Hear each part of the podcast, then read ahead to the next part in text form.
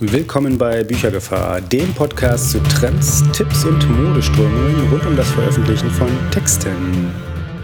Hallo zur Folge 7 der Büchergefahr. Ich bin Martin und heute dreht sich's um das Thema Hörbücher. Ich bin ja persönlich eher so ein Freund des gesprochenen und nicht nur des geschriebenen Wortes, in meinem Fall eher zum Thema Hörbücher, aber so als Autor oder als Verlag hat man durchaus noch andere Kanäle, zusätzlich zum geschriebenen Wort, Hörbücher, Podcasts und was gibt's denn sonst noch so, Roland? Ja, ich glaube, das trifft schon ganz gut. Also Lesungen natürlich auch noch. Ja, Lesungen sind ganz große Sache, aber die finden ja halt nur zu einem festen Zeitpunkt an festen Orten statt. Und wenn man sich an die eben nicht binden möchte, sind Hörbücher durchaus eine völlig valide Alternative, um sich nicht nur dem geschriebenen Wort zu widmen. Gerade wenn man nicht irgendwo in Ruhe sitzt und einfach sich einem ja, textuellen Medium widmen kann. Also ich höre zum Beispiel grundsätzlich gern Sachen, wenn ich unterwegs bin. Ob das jetzt beim Autofahren ist, ob das beim Laufen ist, was ich regelmäßig mache. Immer schön gesprochenes Wort aufs Ohr. Das zeigt aber auch gleich ein Dilemma, das Hörbücher mit sich bringen. Hörbücher haben eigentlich so ein bisschen das gleiche Problem wie Texte auch. Wir hatten das in Folge zwei, glaube ich, schon mal, dass Texte oder das E-Books ganz arg mit allem anderem auf dem Smartphone zum Beispiel konkurrieren und dort mit jeder App, die gleich nebenan liegt, ich halte mal die Insta Paper App, das ist so mein größter Konkurrent, äh, wenn ich überlege, was möchte ich gerade lesen. Und das gleiche gilt bei Hörbüchern auch. Bei Hörbüchern sind es halt die Podcasts, die genau den Stress machen. Ich persönlich habe zum Beispiel momentan, ich weiß gar nicht, so knappe 20 Stunden, glaube ich, ungehörte Podcasts herumliegen, was mich durchaus ein wenig davon abhält, Hörbücher zu hören. Aber andere sind da schlauer, andere gehen da cleverer vor und kriegen ihre Zeit so gehandhabt, dass sie durchaus auch zum Hören von Hörbüchern kommen und das als völlig validen Leseersatz benutzen. Ja, jetzt hast du gesagt, wie du Hörbücher hörst, aber hättest nicht auch Lust, mal selbst eins zu machen? Ja, gute Idee. Glatt auch schon umgesetzt. Ich habe es nicht genau das, was ich gerade gemacht habe.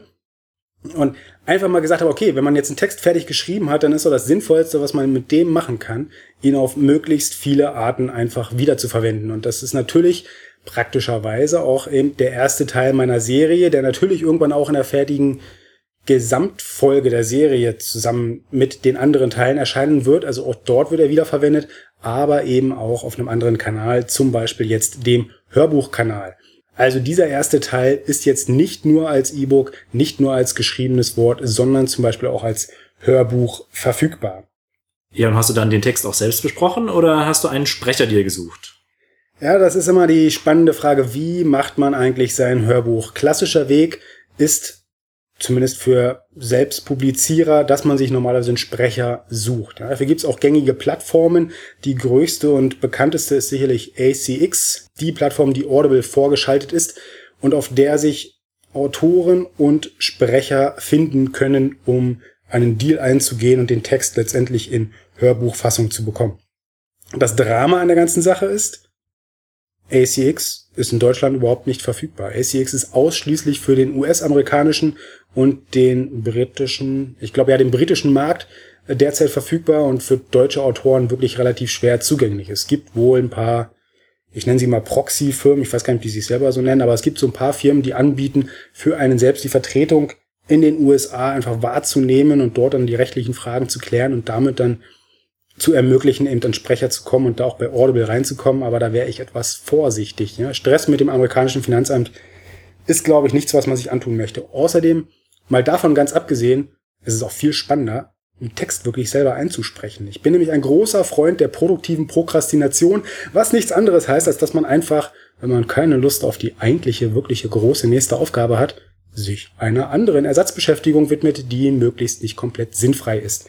Ja, also wenn es mit dem Schreiben mal nicht läuft, wenn man da wirklich mal schlicht und ergreifend keine Lust zu hat, spricht man einfach den bestehenden Text ein. Habe ich so gemacht und das Ganze ist aktuell auch entsprechend verfügbar. Ähm, eine Sache, die ich übrigens sehr empfehlen kann, ist, ähm, dass der Macher des Rocking Self-Publishing Podcasts, das ist der Simon Whistler, heißt er, auch ein E-Book herausgebracht hat, welches hervorragend beschreibt, wie man Audiobooks, also Hörbücher, einsprechen kann, was man beachten soll, welche Technik notwendig ist, worum es wirklich, ähm, also wo die Stolperstellen liegen, äh, ganz hervorragendes E-Book kann ich nur empfehlen. Ist zwar auf Englisch, aber trotzdem auch sehr flüssig zu lesen.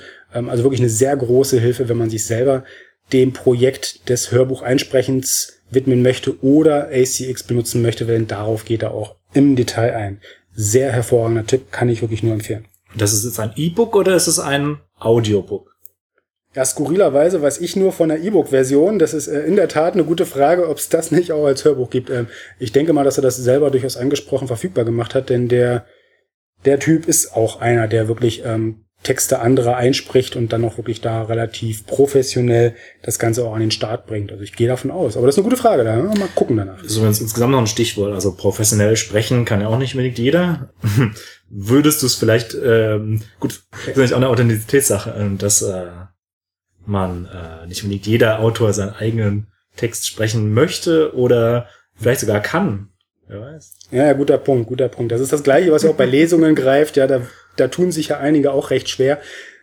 Ist eine Frage der gesunden und hoffentlich auch richtigen Selbsteinschätzung. Also ich leide ja äh, definitiv nicht unter Unterschätzung meiner selbst. Äh, kann schon sein, dass es auch nicht immer völlig richtig ist. Aber keine Frage, also nicht jeder Autor ist äh, geeignet oder dafür prädestiniert, seinen eigenen Text adäquat vorlesen zu können, vorlesen zu sollen. Und manchmal ist es einfach wirklich besser, sich jemand anders zu suchen. Also spätestens dann, wenn man das erkannt hat, sollte man es wirklich nicht selber machen. Ich habe es jetzt einfach mal versucht.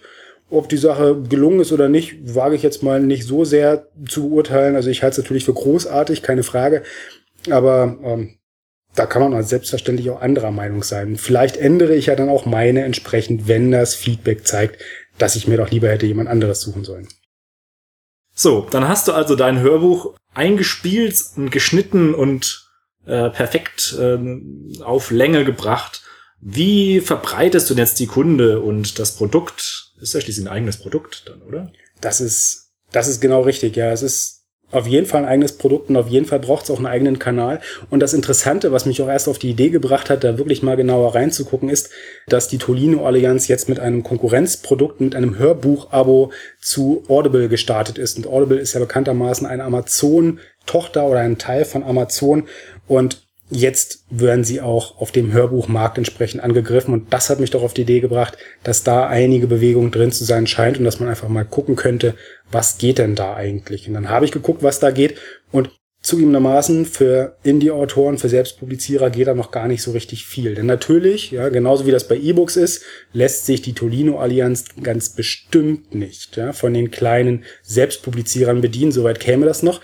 Das ist das gleiche wie bei den E-Books, äh, bei denen kommt man auch nicht direkt heran, sondern braucht einen Distributor, der sie dann entsprechend beliefert.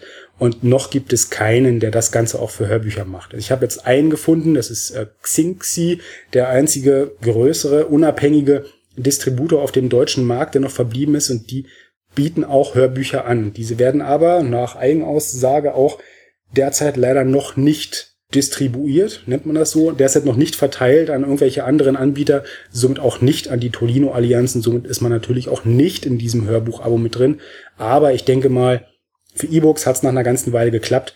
Warum sollte das nicht auch mit Hörbüchern entsprechend seinen Gang gehen? Geben wir dem Ganzen noch ein bisschen Zeit und wenn es dann soweit ist, dann haben wir gleich die Chance, mittendrin dabei zu sein. Auch nicht schlecht. Genau. Ja, also es bleibt offensichtlich spannend. Da ist Bewegung in der Szene. Und so viel sich bisher schon getan hat, da ist noch Platz nach oben, da wird noch eine Menge kommen. Wir werden das Thema auf jeden Fall auf dem Radar behalten. Genau, uns auch weiterhin was auf die Ohren gibt. In diesem, in diesem Sinne ganz genau. Bis zum nächsten Mal. Tschüss. Tschüss.